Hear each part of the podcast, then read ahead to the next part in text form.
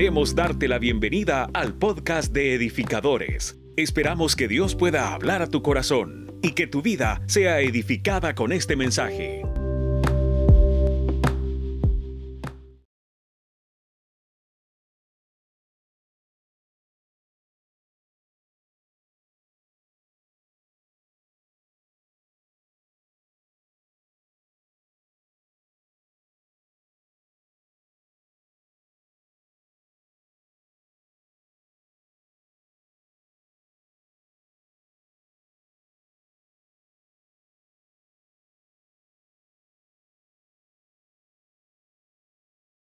Bienvenido a la parte 3 de la serie Sentimientos, donde veremos cómo afrontar cualquier tipo de ansiedad con la destreza que Dios nos ha dado. Recordemos que todos tenemos luchas, pero no está tan importante el nivel de ansiedad, sino más bien las reacciones ante una vida de ansiedades. Si definimos nuestros principios, definiremos nuestras reacciones en los momentos que más lo necesites. Cada cambio de reacciones es porque has alcanzado nuevos niveles para bien o para mal. Recuerda que debemos entregar toda ansiedad sobre Él, pues Él cuida de cada uno de nosotros.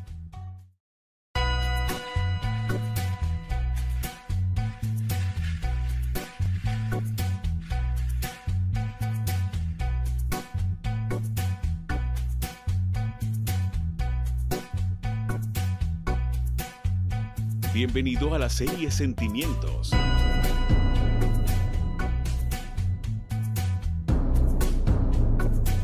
Donde veremos el control de los sentimientos ante la ansiedad y la desesperación. Efesios 6:13. Por lo tanto, pónganse toda la armadura de Dios para que cuando llegue el día malo puedan resistir hasta el fin con firmeza. Edificadores, una iglesia en movimiento y transformación.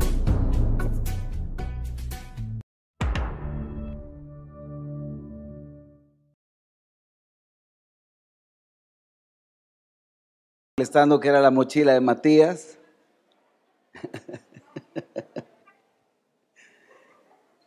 Pero hay un rollo aquí y me la puse por con una intención. Y creo que es lo que vamos a ver el día de ahora. ¿Quiénes no se han perdido la serie de ansiedad, de sentimientos? Amén. Vimos ansiedad, primera parte, hoy vemos la segunda parte de, ansiedad. Y el siguiente domingo estaremos viendo tristeza y depresión. Creo que había explicado en los capítulos anteriores de la serie que la ansiedad, todos tenemos cierto nivel de ansiedad.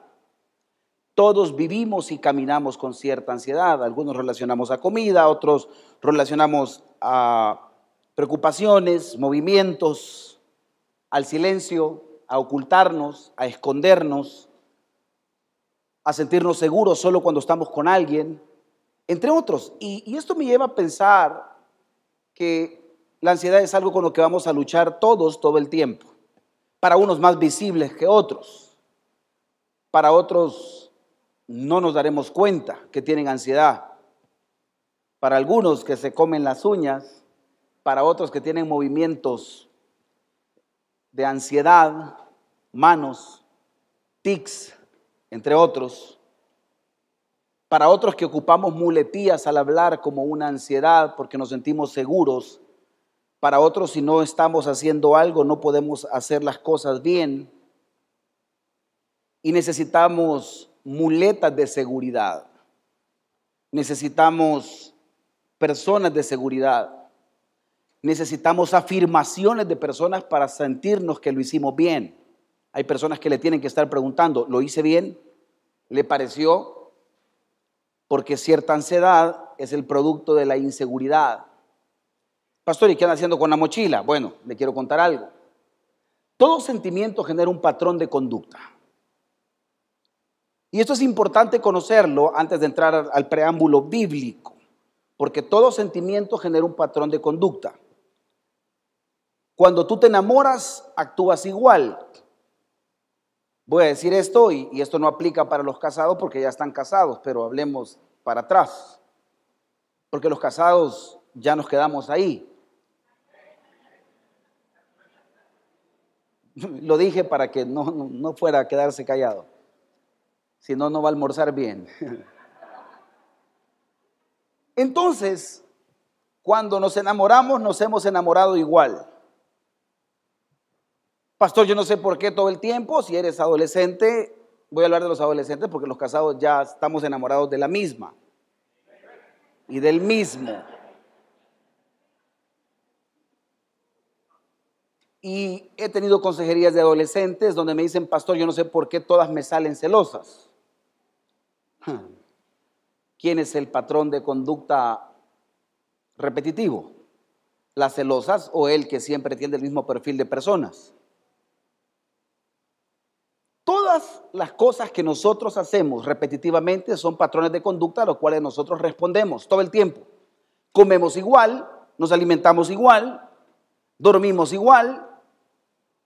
Hoy que tengo mascota, me he dado cuenta que mi mascota da una vuelta para dormir. Yo también tengo mi ritual para dormir. ¿Quiénes tenemos un ritual para dormir? Cuando usted cambia de almohada, ¿cómo le va? Mal. Primero por el olor, porque ya tiene su tufo. Y le cambian de almohada y tiene algo limpio, usted dice, este, este rollo no puedo dormir. En retiro hemos visto viejos de bigote, con peluches en la cama. Y yo me, o sea, cuando me refiero a peluche, a muñeco, de verdad, vea. Y cuando de repente veo, yo digo, ¿y, ¿y, qué haces con un peluche, pastor? Perdóneme, pero es que si no, no puedo dormir. Viejones con pantuflas de conejo. Otros que somos un ritual de pijama. ¿Quiénes tenemos nuestro ritual para vestirnos? Usted sabe que llegó arriba de los 40 cuando anda chores y los calcetines hasta aquí arriba. ¿Quién dice amén a eso? Es patrón de conducta. Comemos igual, disfrutamos igual, tomamos el café igual. Todas las reacciones es porque queremos sentirnos bien. Un sentimiento es algo que nosotros nos hace sentir bien, pero el patrón de conducta no necesariamente te garantiza que estimula correctamente lo que tú quieres. Porque puede ser que estés repitiendo lo mismo mal. ¿Alguien, ¿Alguien entiende lo que estoy predicando? Y este rollo de repetir las mismas cosas de la misma manera, creyendo que te va a ir igual, no es el culpable del entorno, sino tú porque no has querido cambiar el patrón de conducta por lo que tú sientes. Buscas personas celosas porque eso te da seguridad de que alguien está pendiente de ti. Uf. Y los celos no es un síntoma de amor además de la locura, que no vamos a hablar de eso, los celos es una inseguridad tremenda. Pastor, pero si yo estoy viendo eh, eh, eh, lo que está pasando, eso no, no debería de ser celos. Eso es una realidad que tiene que abrir los ojos y tomar acciones. Pero yo no voy a andar viendo fantasmas donde no debo.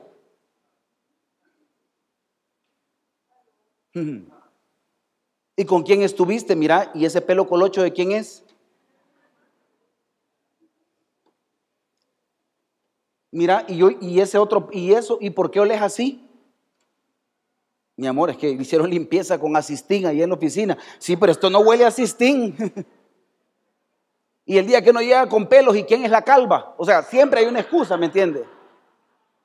La cosa es fregar eh, uno al otro. Yo sé que ningún celoso ha venido esta mañana aquí. Me llega. Estamos en la iglesia correcta.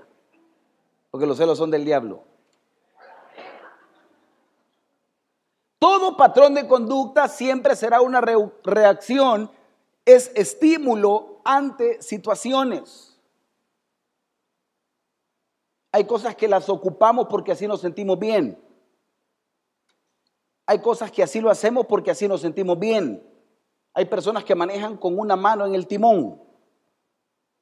Hay otros que tienen que llevar la mano en el timón y la otra en la palanca, aunque el carro sea automático.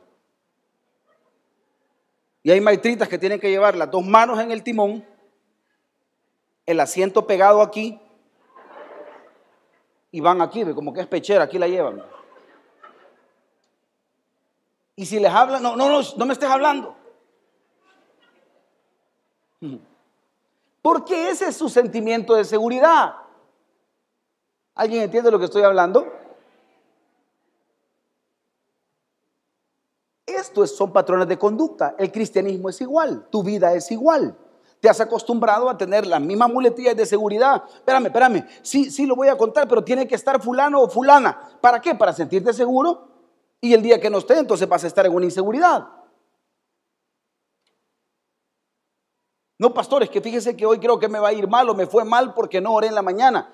Tu vida no te va bien porque ores o no ores. Obvio que debemos de orar en todo tiempo. Pero tu vida te va bien porque Dios está contigo. Es más importante Dios a que ores para que te vaya bien. No sé si usted me entiende. Porque ya lo llevas implícito. Ojo que no estoy diciendo que no es bueno orar. Es bueno orar en todo tiempo. Pero algunos es como, perme, voy a decir el Salmo 91 o el Salmo 23. Gente que abre la Biblia y deja la Biblia abierta en la sala para que se vayan los espíritus.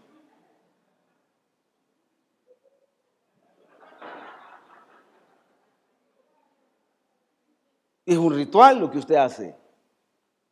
Perdóneme, pero hubo alguien que me dio una consejería y me dijo en esa consejería, pastor, lleve dos, dos, me dijo, lleve dos Salmo 23 y 291 y me va a contar. Y le dije, ¿qué le voy a contar? ¿Van a ser cuatro? Le dije, dos y dos, cuatro. Porque con leer un salmo no va a pasar nada. ¿Alguien entiende lo que estoy hablando?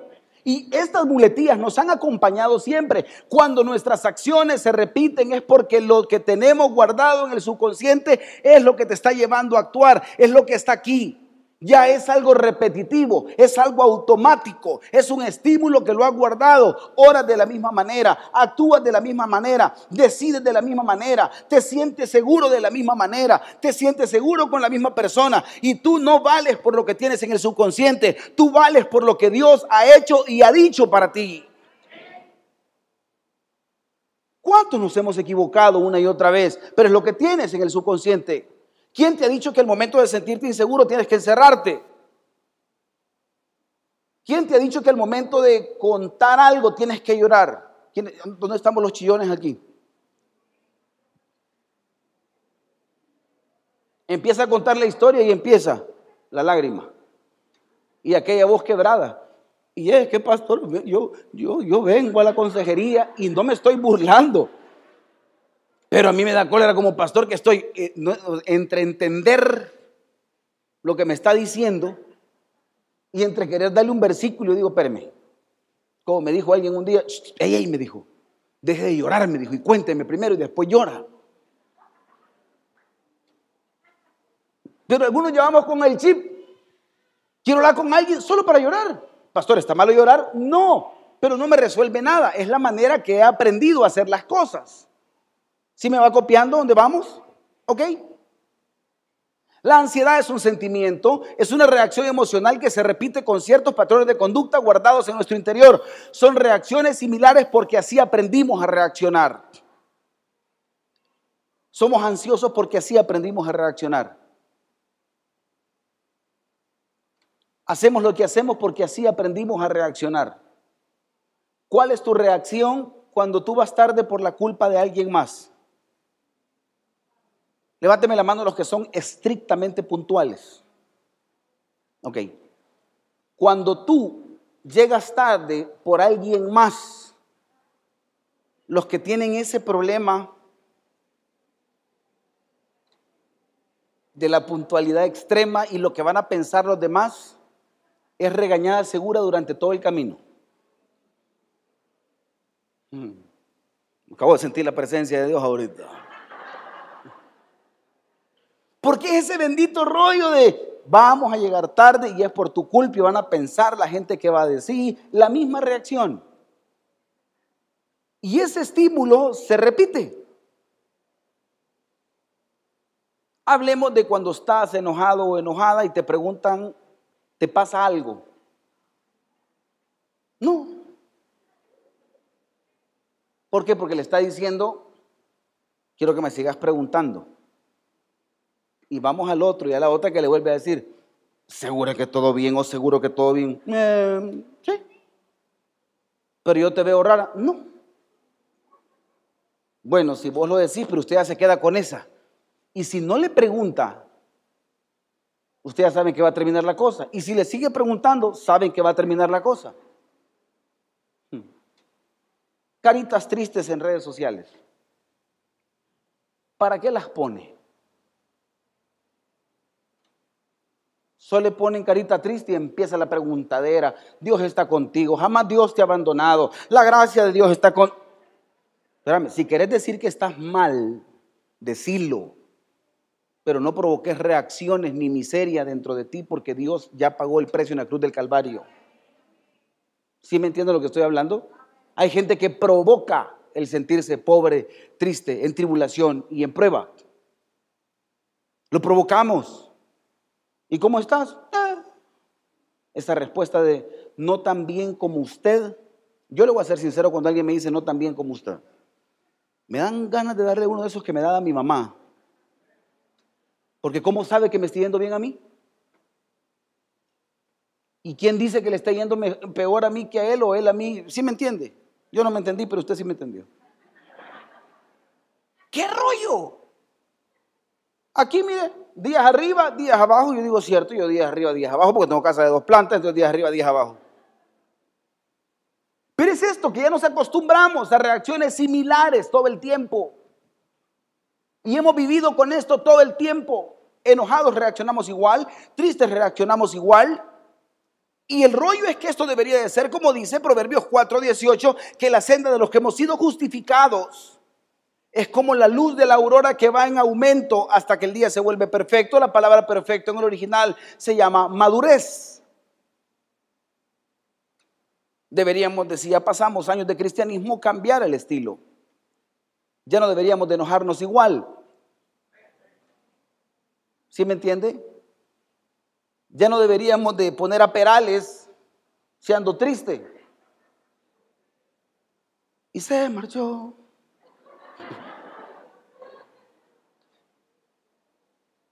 alguien dice amén a eso. Ah, pero el viejo anda contento y ahí pone un gran salsón. Pero anda triste, Arjona. Qué rollo. Tercer cielo. ¿Quién dice amén a lo que estoy predicando? Ni se ha muerto nadie, pero yo te esperaré. Y aquí está levantando a las manos. ¿Quiénes somos cortavenas cuando andamos deprimidos? Yo sí levanto mi mano. No, hombre, nos agarra una onda de loba herida que nadie nos saca de ahí. ¿Quiénes se han visto en el espejo llorar? A alguien han visto, me imagino yo, ¿verdad? Y lloran y, miran el espejo. Y, si es usted, hermano, no, no, o sea, tranqui. Es esto. Reacciones similares porque así aprendimos a reaccionar. Proverbios, eh, perdón, segunda carta a los Corintios 5, 17 dice, de modo que si alguno está en Cristo, es nueva criatura Todas las cosas viejas pasaron y los patrones de conducta que tú tienes, las reacciones a los sentimientos son hechos nuevos. Pastores, que usted no sabe lo que estoy pasando, sí, pero todo es hecho nuevo. Su palabra lo dice, es una promesa. Nunca decidas en situaciones extremas. Deja que Dios tome el control primero y luego toma una decisión. Primera de Pedro 5, 17 echando toda vuestra ansiedad sobre Él porque Él tiene cuidado de vosotros. Quiero explicar esto. Pastor, ¿por qué anda la mochila? Porque a menor peso, mayor velocidad. Voy a volver a repetir esto. A menor peso, mayor velocidad. Salí a caminar meses atrás cuando estaba pesando 208 libras. Esta cosita pesaba 208 libras. Como que era Chocobito cuando andaba de café. Y como la gente a uno cuando lo mira así, ay hermano, está algo pasadito, ¿verdad? Y dan ganas de decirle Ketting, porque dan ganas. Y él le decía, sí, hermano, ay pastor. Y yo, y no bajé de peso, crea que por, por ser fitness. Después del COVID se me subió la presión y ya la presión no olvides. Y el rollo es que aprendí que cuando empecé a caminar me dolían las rodillas. No sé qué son las tabas, pero mi abuela me decía, ¿las tabas no te dolían? También le dije. No, yo no sé qué son las tabas, la verdad, pero también me dolían. Pero las rodillas es una cosa que uno le duele cuando está con un poquito más de peso. Y uno sale a caminar, mi abuela no le dice la rodilla, sino la canilla. ¿Quiénes decimos así? La canilla. Y me dolía, literalmente me dolía. Empecé a bajar de peso y empecé a caminar un poco más rápido. Yo solo camino. No creas que soy atlético, corre, que el pase. Nada, casaca. Yo camino. El rollo es que me di cuenta que a menor peso, mayor velocidad. Y la Biblia me llama a despojarme para poder avanzar. Ahora me tengo que quitar esto, porque la verdad pesa y me siento cansado y es de matijas. Pero si yo me quito esto, avanzo más. Si la iglesia supiera que hay cosas que debe de quitárselas porque no le pertenecen, ¿hasta dónde pudiera llegar? Si la iglesia supiera que quitándome personas negativas que me inyectan el negativismo y no la fe, que estás acostumbrado, que voy a ir, a, ir a, irlo a aquel, ya sabes lo que te va a decir aquel. No, es que tengo que ir de la vecina. ¿Por qué? Porque sabes lo que te va a decir esa persona. Hay gente que lo tiene uno endulzado aquí, mire. Y se vuelve persona dependiente. Despójate de todos ellos. Deja que Dios te hable. No, yo tengo que ir a ver, pastor, que me den una palabra. Y no tenés la palabra profética más segura. Abre la Biblia, léela. Ahí están ocho mil promesas. Ahí Dios te va a decir qué hacer. Y no, no, no menosprecio los profetas. Pero tú lo tienes y te vuelves dependiente de personas. Pero tienes que depender de Dios.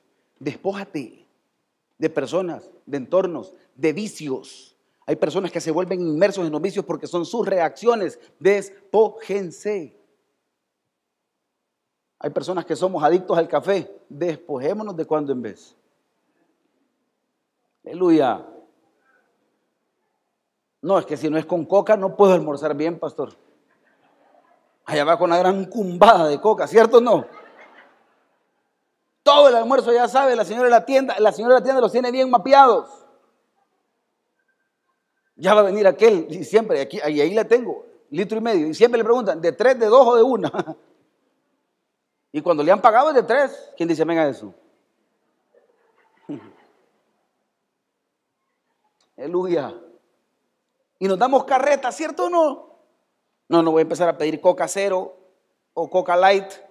Sí, pero como cuatro tortillas lleve el asunto aquí. Alguien me regaló unas pepescas ricas un día de estos y también otro hermano me regaló unos chicharrones por ahí. No, hombre, qué cosa más rica. ¿A cuánto nos gustan los chicharrones aquí? Soy de Dios, hermano. Y me preguntaron, ¿y qué no estás a dieta? No le dije. Ay, se hacían las tortillas, un muñeco, muñeco. ¿Quiénes entendemos esa frase? Un muñeco de tortillas, literal. Y aquí dándole, yo feliz con limón y echándole chilito y yo dándole aquí. Qué ricos son los chicharrones. Pero algunos somos contraproducentes. Estamos a dieta, pero estamos comiendo. Estoy a dieta, pero estoy haciendo. ¿Alguien entiende lo que estoy hablando? estamos en iglesia, estamos en victoria, pero estoy llorando. Entonces no es contra, no, no, no entiendes si es contraproducente eso. Decir que Dios tiene el control de todo de mí, pero estoy triste, pero estoy ansioso. Entonces, ¿tiene o no tiene el control? O Dios actúa o tú actúas. Hablemos de Sara y Abraham. Diga conmigo, Sara y Abraham. Mire, dos personajes. La tipa tenía su carácter, pero también tenía su fe. Porque cuando Dios le habla a Abraham y le dice, vete de tu tierra y de tu parentela la tierra que yo te mostraré, no tenía un destino fijo. Y la mujer le creyó, ¿y para dónde vamos? Le dijo, ah, vos venite. ¿Cuántas esposas les creen a ciegas a sus esposos? Ay, Señor, espérenme.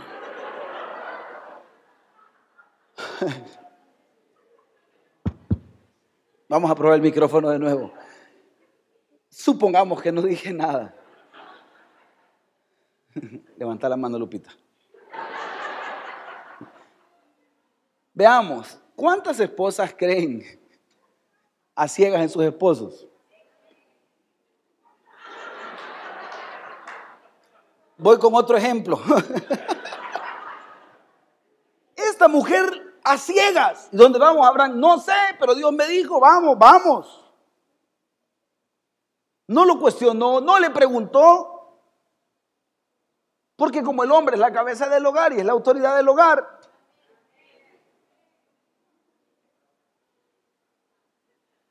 y dijo, si Abraham está conectado con Dios, entonces yo voy ahí con todo. Sea, la Sara la, la tienen por incrédula, porque se rió, porque no podía. O sea, todo lo que usted quiera, pero esos dos personajes sí vivían en fe. Ambos, no solo él, ambos. El rollo es que hay siempre un momento cuando tu fe flaquea. Dios le prometió algo en Génesis a Abraham y le dijo, y haré tu descendencia como el polvo de la tierra, que si alguno puede contar el polvo de la tierra, también tu descendencia será contada. ¿Qué le dijo? No, hombre, debajo de vos van a venir hijos, pero va a venir un churro de hijos capítulo 13. Diga conmigo capítulo 13.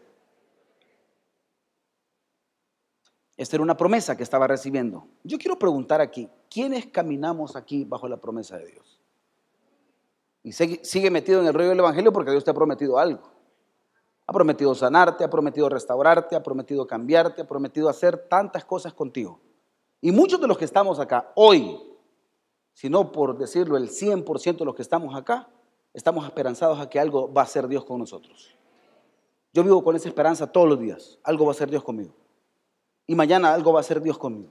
Y ahora en la tarde algo va a hacer Dios contigo. ¿Alguien entiende eso? Y mañana algo va a hacer Dios contigo. Y pasado algo nuevo va a hacer Dios contigo. Y si no lo hizo ahora, lo va a hacer mañana. Pero va a hacer algo Dios contigo. Siempre. ¿Cuánta gente está muriendo? Acaba de morir un amigo. Mi amigo de infancia. El 8 de julio yo cumplí 22 años de pastorado. Y justo en esos días murió uno de mis mejores amigos de infancia. Íbamos a escuela dominical juntos.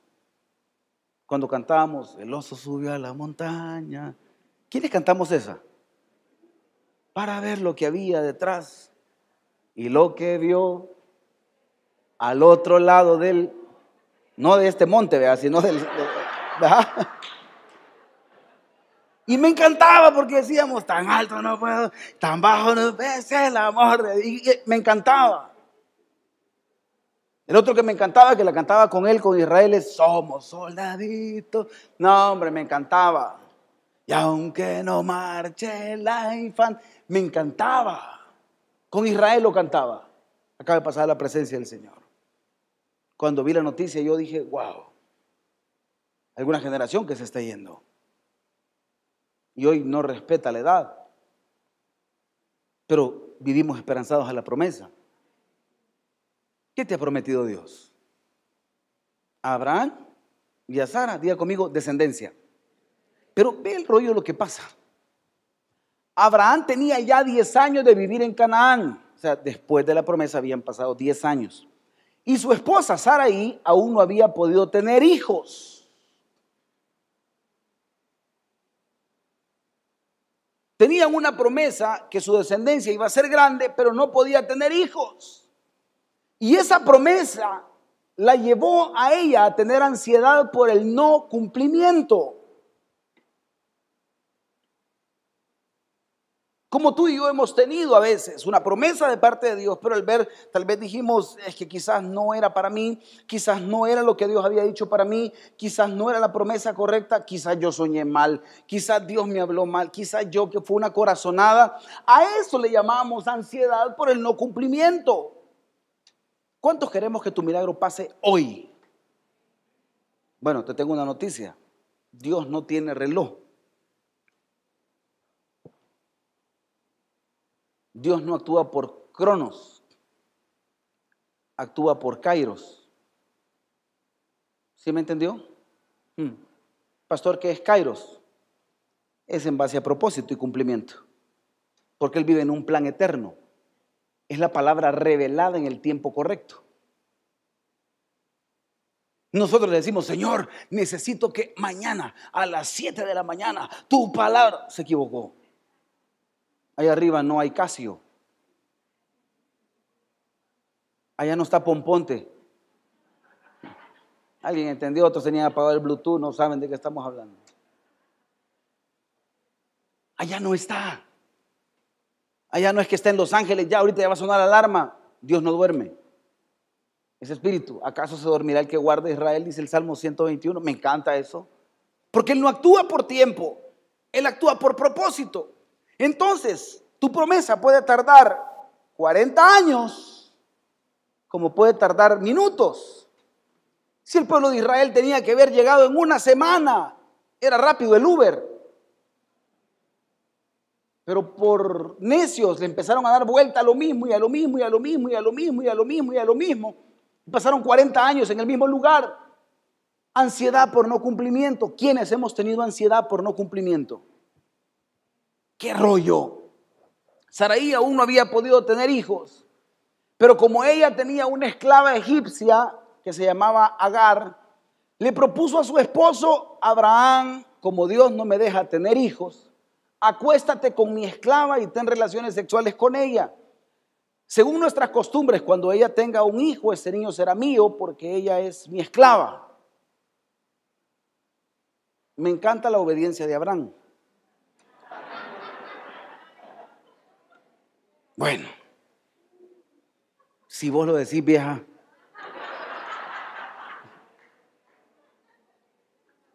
¿Cuántos hombres obedientes como Abraham hay aquí? Ni levante la mano.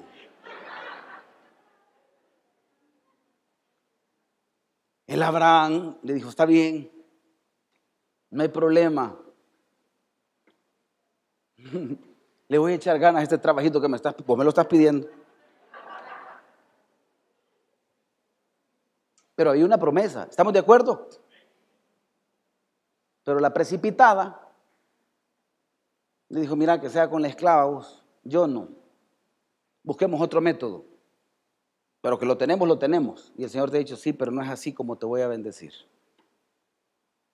Porque no es en la manera que tú lo piensas, sino como Dios lo tiene designado. Y ahí es donde entorpecemos las cosas. Porque tomamos decisiones precipitadas. Yo no sé cuántos de los que están acá se acuerdan de esto.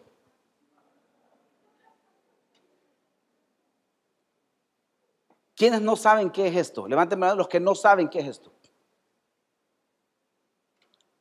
Algunos no tuvieron el privilegio de cuando se trababa la cinta, lo chupábamos, le metíamos el bic, ¿cierto? ¿Quiénes hicimos eso? Sí, lo disfrutamos. Hay otra generación que no sabe qué es eso, hermano. Yo no le puedo explicar lo espectacular que era esto primer cassette que yo tuve fue el de los Jackson 5. De la época del Dance Fever. Miami Sound Machine. ¿Quiénes venimos de esa época? Los párvulos. Ahí están todos los párvulos, cabal. Algunos se acaban de quedar así viéndome como, o sea, porque vienen del conejo malo para acá. Yo soy de para atrás. Y este rollo tiene algo importante lado A y lado B. ¿Cierto o no? Dale vuelta al cassette, retrocedelo. Ahí, ahí, ahí, ahí. ¿Quiénes llamamos a la femenina? Y le decía, póngame aquella canción, Cocomos. Pero no vaya a hablar porque la voy a grabar. Como que le dijo hablar al DJ. Un saludo para la niña, no sé qué, que nos está oyendo y está grabando la canción. Y usted dijo, cállate. ¿Por qué grabábamos de la radio? ¿Quiénes grabamos de la radio aquí?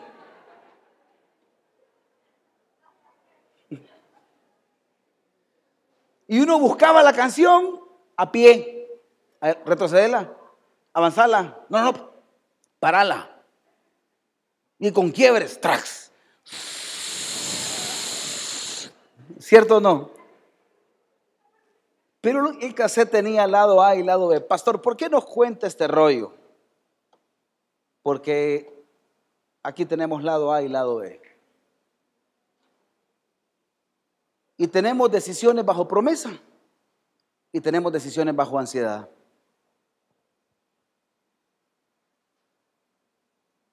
El lado A es, son decisiones bajo la promesa que Dios me ha dicho. Si Dios te ha dicho que va a ser Abraham y Sara el hijo, ¿para qué buscar agares? Para cortar camino. Pensando que tú tienes la solución en tus manos y no es tu solución. Simple y sencillamente buscaste el lado B de tu cassette para buscar la canción que tú querías resolver. ¿Sí me entiende lo que estoy diciendo? Entonces tenemos decisiones bajo promesa y tenemos decisiones bajo ansiedad. Hacelo, hacelo, hacelo, hacelo en nombre de Dios. Cuando uno va al mercado, ¿quiénes hemos ido al mercado a comprar aquí? Ay, qué finuchis. Cuando uno va al mercado y es la primera venta que le dice la señora, con usted voy a hacer el nombre de Dios. Se refieren a que es la primera venta, ¿me entiende? ¿Quiénes regateamos aquí en el mercado? Unos somos buenos para regatear y otros que no. Ah, déjeme los tres plátanos por el dólar. Bueno, cinco hay que pedir. Ay, pastor, está cuatro, cinco hay que pedir. Hay gente que es buena y le dice, le voy a echar uno. ¿Cuál? Ahí va.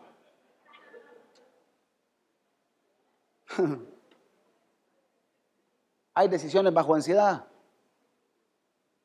Hay gente que compra bajo ansiedad. ¿Sabía usted que endeudarse a veces es ansiedad?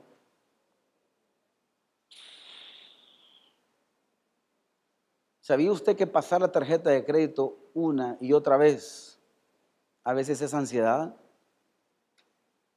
¿Sabía usted que las compulsiones y las adicciones es ansiedad? ¿Sabía usted que si usted no compra ese fin de semana, no se siente satisfecho? ¿Sabía usted que hay personas que si no salen el fin de semana a comer afuera, no se sienten plenos? Eso se llama ansiedad. Ay, es que solo aquí en la casa me tenés. Chulada. Aunque sea al patio, sacame.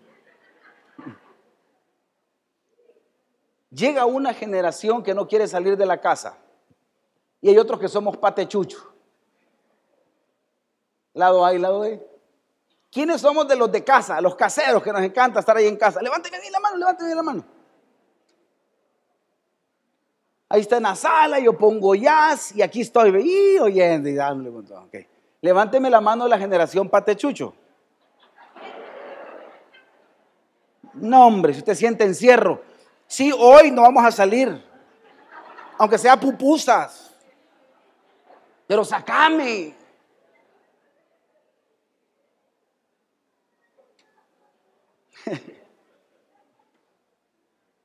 ¿Sí me entiende lo que estoy hablando? Hay personas que si no compran algo el día de pago, no hombre. Los que hemos trabajado en oficinas, el día de pago. Ese día salimos a almorzar con todos los compañeros. Hoy hay almuerzo. Ah, contenta toda la majada de endeudarse. Pero ya antes de, antes de llegar al 30, ahí tipo 25, 26, con suco y el plato de frijoles aquí comiendo en la bodega. ¿Sí o no? ¿Quién dice amén a eso? Ah. Pero cuando es día de pago, Starbucks. Traía por el 25, musum y agua caliente del trabajo.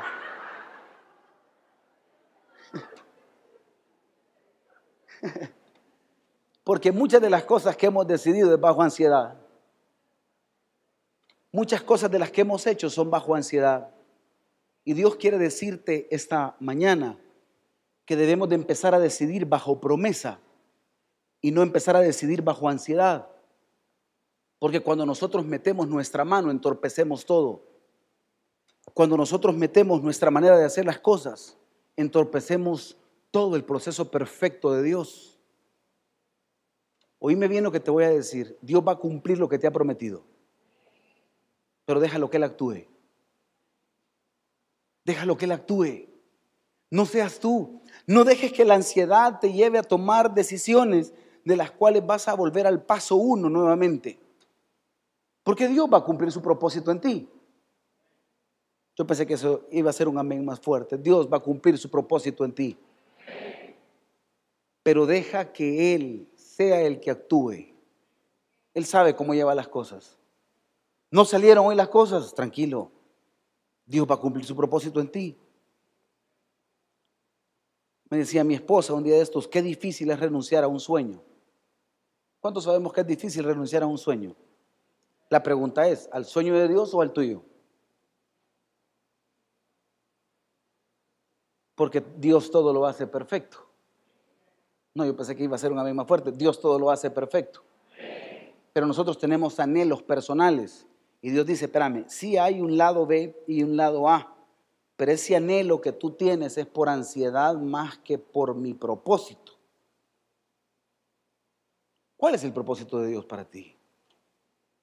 ¿Será que tenés que darle vuelta al cassette y poner el lado correcto? ¿Quién entiende lo que estoy predicando? Ah. Proverbios 19.2. El entusiasmo sin conocimiento no vale nada. La prisa produce errores. Ese versículo, yo no le puedo explicar la revolcada que me dio a mí. La prisa produce errores.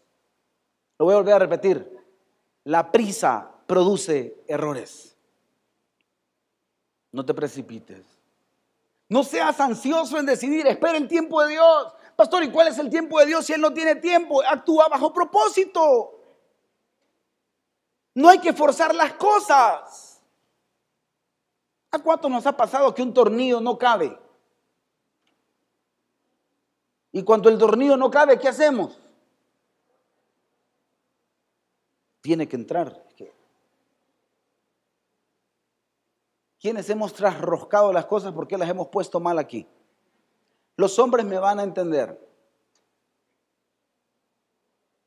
Cuando usted saca la llave de ruedas, usted lo pone sobre un perno. ¿Cómo se llama ese perno?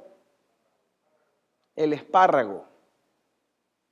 Y cuando no queda, quienes hemos trasroscado y hemos roto el espárrago? Yo ya lo roto. Porque hasta me he parado. Yo tengo que pararme para hacer fuerza, hermano. Para mí sí. Yo tengo llave cruz. Yo tengo que pararme con ganas. Hay otros que no, vea que solo así le hacen y todo. Yo no tengo ese estilo. Yo soy de pararme. En esas paraditas que me he dado, me he volado varios espárragos. Ah, estaba malo el espárrago ya. No, no, no, no, no.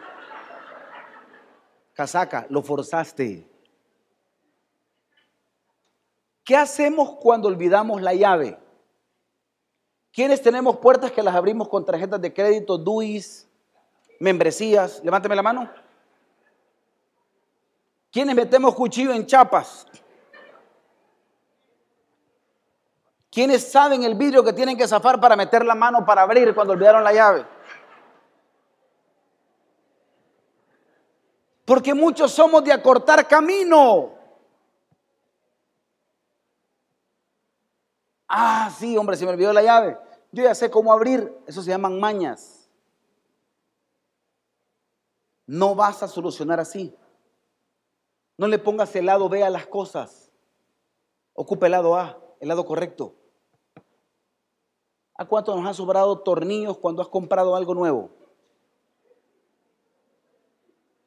Un día estos compré un chuncho, un volado que tenía que poner el televisor, era como un pedestal, y me sobraron cuatro tornillos, ahí los tengo guardados.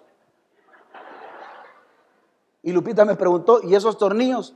¿Has visto las camisas? Le dije yo, que traen dos botones aquí abajo. Ah, pues son los de repuesto por si algo se arruina. Casaca, hermano, no sé dónde van. Porque nunca leí el manual, el manual empaquetadito. Porque muchos somos de armar primero y después leer el manual cuando algo no nos cuaja. Hmm. Proverbios 18:13, precipitarse a responder antes de escuchar los hechos es a la vez necio y vergonzoso. Mi abuela le decía salido a esto. ¿Quiénes hablamos y después preguntamos?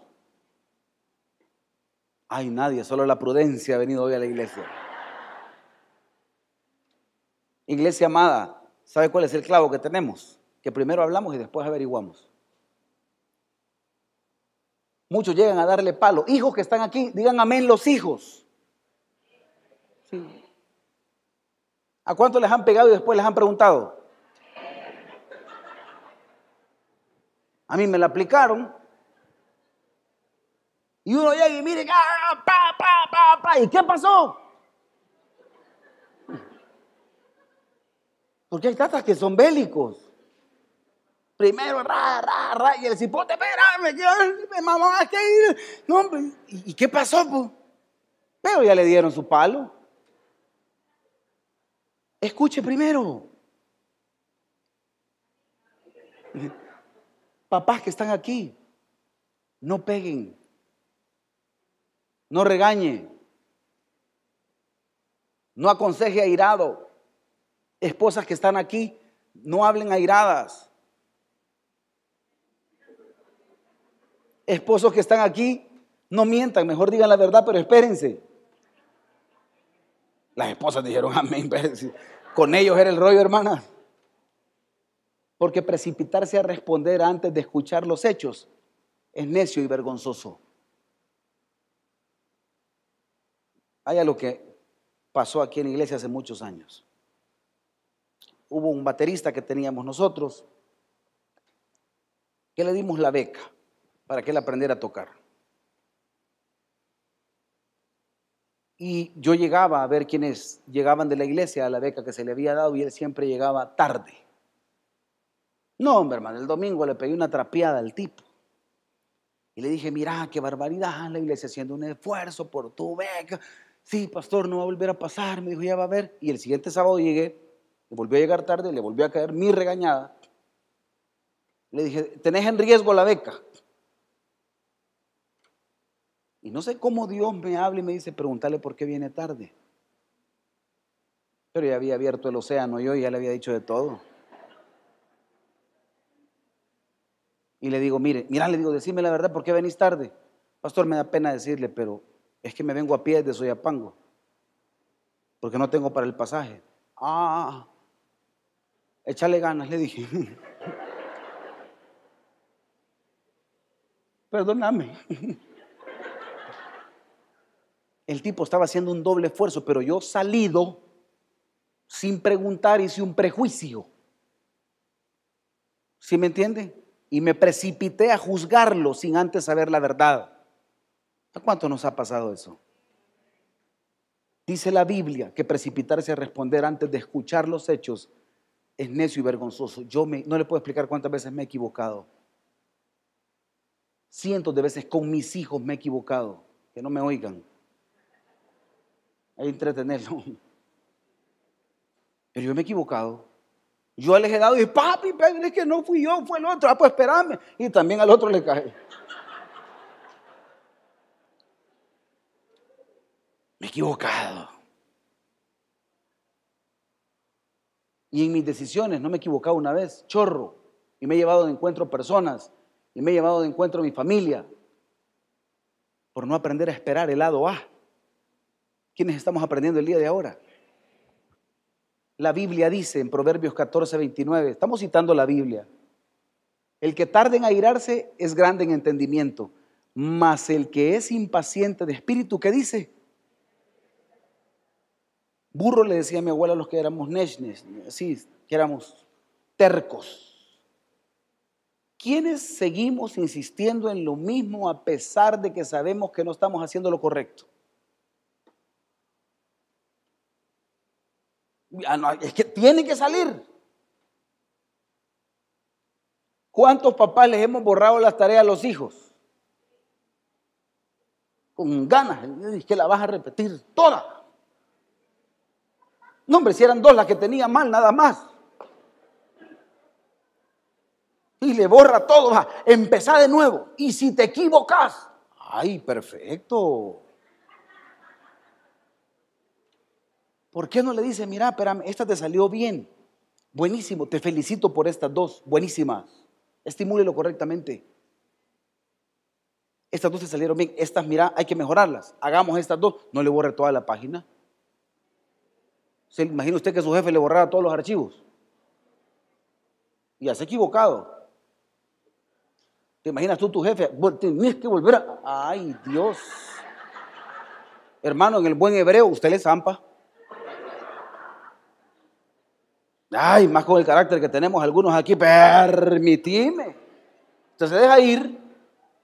Su hijo, ¿por qué no le puede decir nada? Hmm. No retrases promesas por la impaciencia. ¿Entiende esto? No retrase promesas por impaciente. Me ayuda con el piano. Fermín, si es tan amable. No retrases esas promesas por impaciente. Aprendí a esperar. Ay, pastor, cuesta. Me cuesta esperar. A mí me cuesta esperar. Un día de estos me tocó ir a, Anda a hacer una cola por un reclamo. Y cuando uno lo mira en chiquito lo dejan por último. Y llegó otro maestro que había llegado tarde. Ay, yo sí soy bochinchero. ¿Quiénes somos aquí pleitistas? Yo vine, me puse la mano aquí, ¿qué haga cola? Le dije.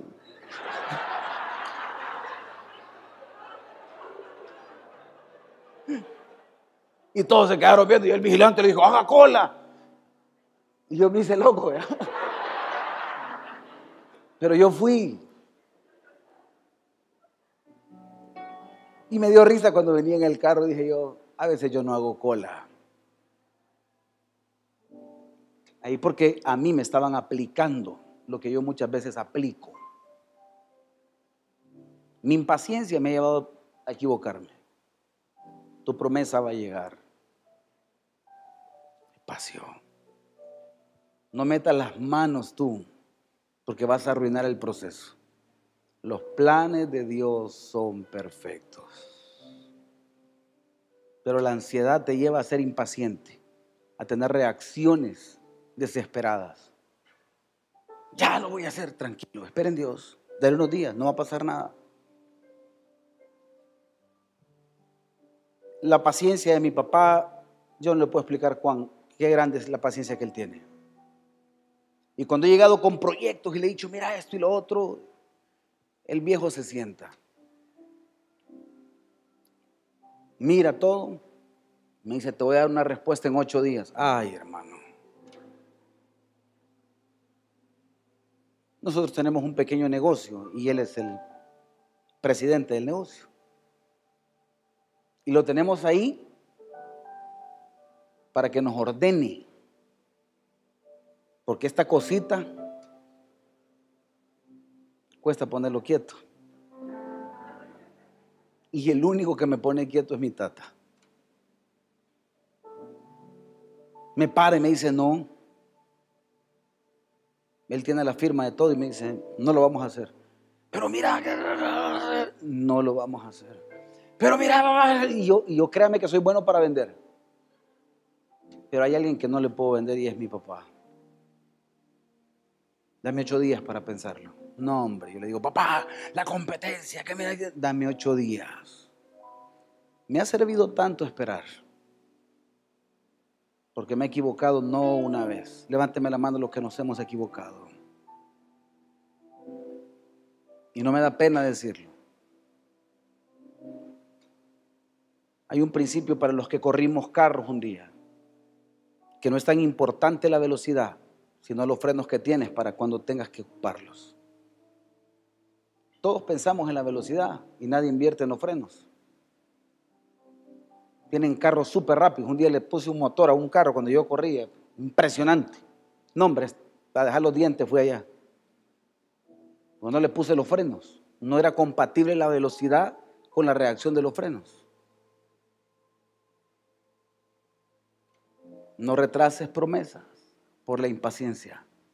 Isaías 41:3. Porque yo soy el Señor tu Dios que sostiene tu mano derecha. Y yo soy quien te dice, no temas. Yo te ayudaré. Tranquilo. Usted puede repetir este versículo conmigo a la cuenta de tres, por favor. Uno, dos, tres. Porque yo soy el Señor tu Dios que sostiene tu mano derecha yo soy quien te dice, no temas, yo te ayudaré. No necesitas conectes. Él te va a ayudar. No necesitas meter tu mano. Siento la presencia de Dios tan fiel ahorita. No sé para quién es esta palabra, pero en el nombre de Jesús, si esto es para ti, levanta tu mano derecha y decirle, Señor, yo me aferro a esa palabra. Solo levanta tu mano derecha y esto va contigo, te lo voy a decir. Te dice el Señor, porque yo soy el Señor tu Dios, que te sostiene con tu mano derecha. Él te tiene tomado ahí. Yo soy quien te dice, te está hablando Dios esta mañana. No temas, yo te ayudaré.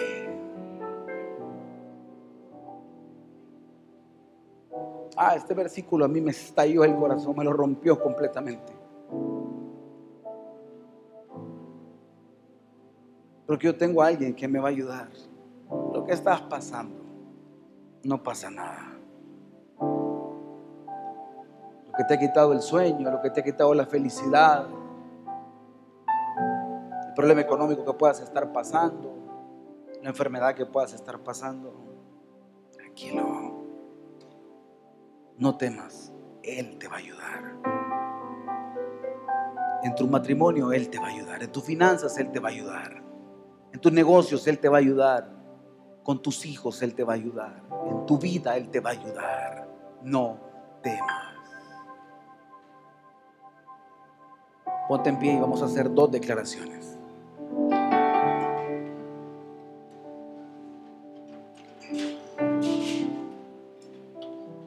A la cuenta de tres, uno, dos, tres. Declaro que Dios toma control de mi vida y comienzo a decidir bajo promesa. Voy con la segunda declaración. A la cuenta de tres, uno, dos, tres. Declaro que el dominio propio se desarrolla dentro de mí y comienza a dar su fruto. No dejes que la ansiedad te lleve a decidir. No decidas por ansiedad.